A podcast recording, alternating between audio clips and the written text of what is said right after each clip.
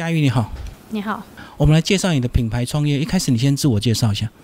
呃，大家好，我是庄佳玉。那我是来自宜兰，然后自己成立了一个日光山的品牌。那目前在罗东林场里面有一间日光山森林茶书院，然后在宜兰的礁溪有一间日光山茶屋。那我常年跟着我父亲到云南茶山做普洱茶，然后跟着我的母亲在旅美丽金雕艺术馆里面从事艺术相关产业的工作。那目前来说，我们是专心在经营日光山的这个品牌。所以这样听起来，你有两个专长，就是美术跟这个茶品这样子吗？对，事实上对我来说，它是一样的事情。对，因为做茶对我来说也是艺术的一部分。就是如果我们可以企及说艺术的抽象性来说，我觉得茶它有这样的特质。简单讲，就是你本来在家里帮忙，到最后自己成立品牌就对了。对对对，那当然我的品牌比较特殊，就是它也是有家里的扶持啦，所以只是说我希望透过一个二代的角度，然后我们可以用一个比较年轻的视角去重新诠释一个呃我想要推广的茶文化或者是生活美学的的这个传达，它可以不是只是在局限于我爸爸或我妈妈带给我的东西。好，那我们就把这个日光山茶屋跟装茶怎么样区别？呃，日光山茶屋，我们除了有茶以外呢，我们还有开书店嘛。那书其实我一直觉得，它在各行各业里面，所有的人都需要阅读这件事情，它是非常个人的。那因为有书，我们可以跟过去几百年前的人交流，然后它虽然很孤独，但是你也觉得不孤独。对，所以我觉得透过呃书为一个开始，嗯，更早之前我们还有一片山是在富裕呃台湾原生山茶，然后希望我们从做普洱茶的角度，把这些能够生根土壤的这些大树种回我们的土地，然后对环境也是好的，树可以长到两嗯比人还高的高度，然后不是为了量产而去做的茶。那从那片山，我们把它取名为日光山。以后呢，就开始开了书店，然后开了茶屋，希望说这是一种生活态度。那我觉得它是长出来的，它比较不像是哦，我今天要卖茶，所以我就去做这个品牌，好好的卖茶。对我觉得生活很立体啊，它不是只有喝茶，也不是只有画画创作，就是我们可以旅行，然后可以阅读，然后可以冲咖啡，也可以插花，然后现在也很多人喜欢心灵上的响应，甚至去露营，然后。我觉得这些东西它都是整体的，我们是一个立体的人。那我觉得日光山其实我没有特别的想要去定义它应该成为什么样的品牌走向，所以我们希望说未来是以这个生活态度为主轴去做发展，它可以再生出不同的样子。所以它就是一种复合性的整合，然后包括你个人态度，对不对？对，我觉得它这个品牌比较像我。就是我的生活，对，所以你就是在家里的这个孕育之下，发展出你自己的一个个性，然后也是想要试着走出一条比较特别的路。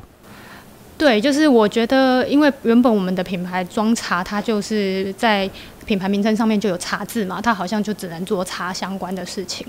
对，所以我会觉得它有局限性。那吕美丽金雕艺术馆是我妈妈的名字去做做品牌的。呃，招牌。那如果说脱离吕美丽来说，我是庄家玉，我不希望去做呃第二个吕美丽嘛，我希望做我自己。所以说我当然不可能一直在经营吕美丽这个品牌，也不可能一直经营庄茶，就是传产的茶叶。那我觉得用日光山，我能够去更好的去发挥不同的经营面向。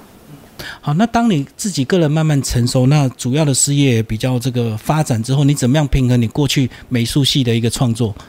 呃，其实这个蛮有趣的，很多事情也不是说我想怎么做就能怎么做，而是刚好我遇到了。然后我就得这么做，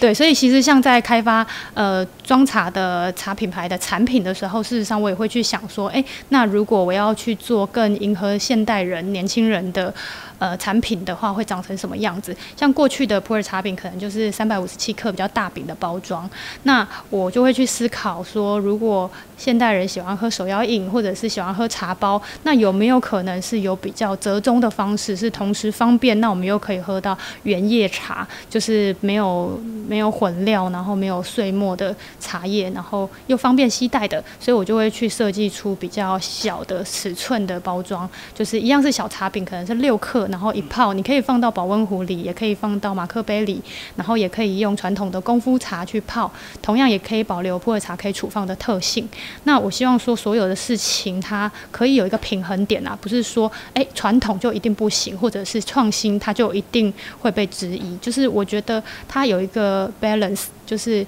我们让大家更多的群众能够去接受的方式。所以这样讲，是不是你品牌也是想要往下扎根，让吸引更多年轻人来喝茶？因为我们一听到普洱茶，好像都是老人在喝，对不对？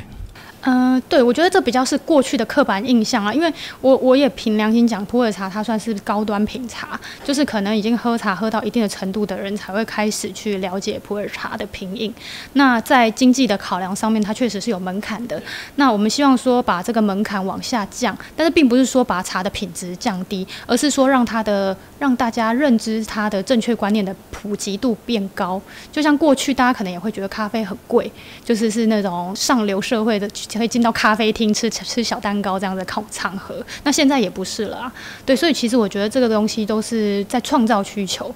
就是呃，如果说乌龙茶或者是台湾茶，我也觉得很好，但是就是呃，刻板印象就是过去带来的嘛。那这个东西是靠包装或者是我们的生活习惯可以慢慢去改变的。所以可不可以简单讲，就是把大包装变成小包装，然后呢，把我们的包装变得比较时尚、年轻这样子？对，就是呃，因为像我是有很多的实物经验的，我们常常去国外跑一些商业展览，那不是像台湾有专业的茶展，或者是中国大陆也有专业的茶展，其他国家它可能比较多是食品展。那食品展你旁边可能会有卖面包的啦，或是卖那个餐饮设备的。那茶在里面当然相对比较容易容易被淹没掉，我们不是那种可以量化复制的东西，所以说在那样环境下，我会知道呃普罗大众不喝茶的人。想喝什么，或者是不喝茶的人想在呃普洱茶里面看到什么？那我曾经做了一款产品，是呃，我希望把产品做的像是一本书，它可以让人去理解什么叫做六大茶系。那这样子的话，我们就不只是在喝茶，我们卖的刚好我也是开书店嘛，我们希望的是说用更正确的原料，用正确的东西去让大家在品饮上直接学到哦，原来这个就是做工的差异，就是制作工艺的不同，我们可可以同时喝到红茶、白茶、生茶、熟茶，然后把它打包成一个礼盒，我们就可以少掉很多你在摸索的时间，就能够了解哦，普洱茶原来有这四个做工。其实想法很单纯，可是它确实是有这样的需。求就是对于在陌生饮茶的人来说，从门外汉想要入门来说，它是一个好的进入的方法。我这样听你的论述哦，我觉得非常的完整。但是我相信在几年前，你应该还没有办法做到这样的程度。尤其你生长在艺术家二代，然后有这样的一个家庭包袱的压力，你是怎么样克服这段时间走到今天的？一切真的是需要时间，对，因为很多东西在一开始初出茅庐的时候不可能有经验嘛。那经验的累积之后，我觉得我是一个蛮容易自学的人，所以说在每一次的遇到困难的时候，我会想办法解决问题。那所有的问题当可以被发现，它就是进步的开始。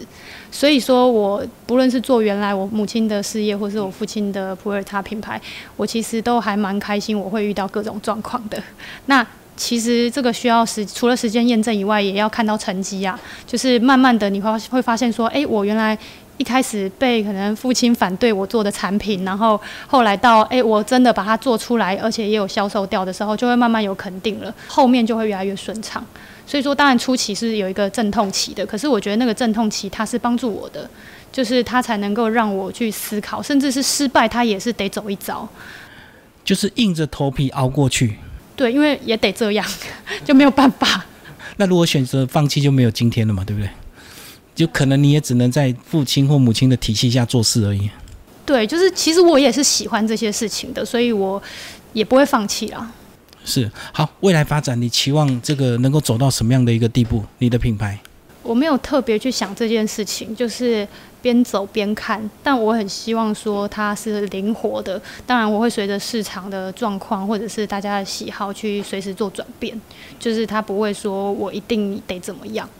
所以等于这个品牌现在还很年轻嘛，对不对？对对对才两三年的时间，所以说还有很多可能。对，但是因为我自己知道说，就是呃，我们想要去做一件我们觉得很好的事情，不一定是环境很乐于接受的，因为坦白说就是很烧钱啦。那基本上这些事情我。也还在思考，就是我们要有一个比较完整的商模，然后能够去支撑这样子的运作。因为很深度的事情，其实包括文化的底蕴、品茶或者是艺术创作，它都是需要很长的积累，就是从小到大，或者是从学龄阶段开始累积到现在的。所以我觉得它要能够变成商品化这件事情啊，它是有一定的难度的。然后它的。呃，收入也不是能够马上进来的。那我对我来说，就是这是一条很漫长的路，就是可能是一辈子的事。那我不一定要赚大钱，就是如果我们要定义什么样叫成功啦，我不觉得我需要赚大钱，但是我希望我能够对这个环境，甚至是我想做的事情，我的一辈子回头去看的时候，我觉得很值得，这样就好了。所以简单讲，现在还在调整中了哈也不敢贸然的会有什么样一个大的这个期许或规划这样子。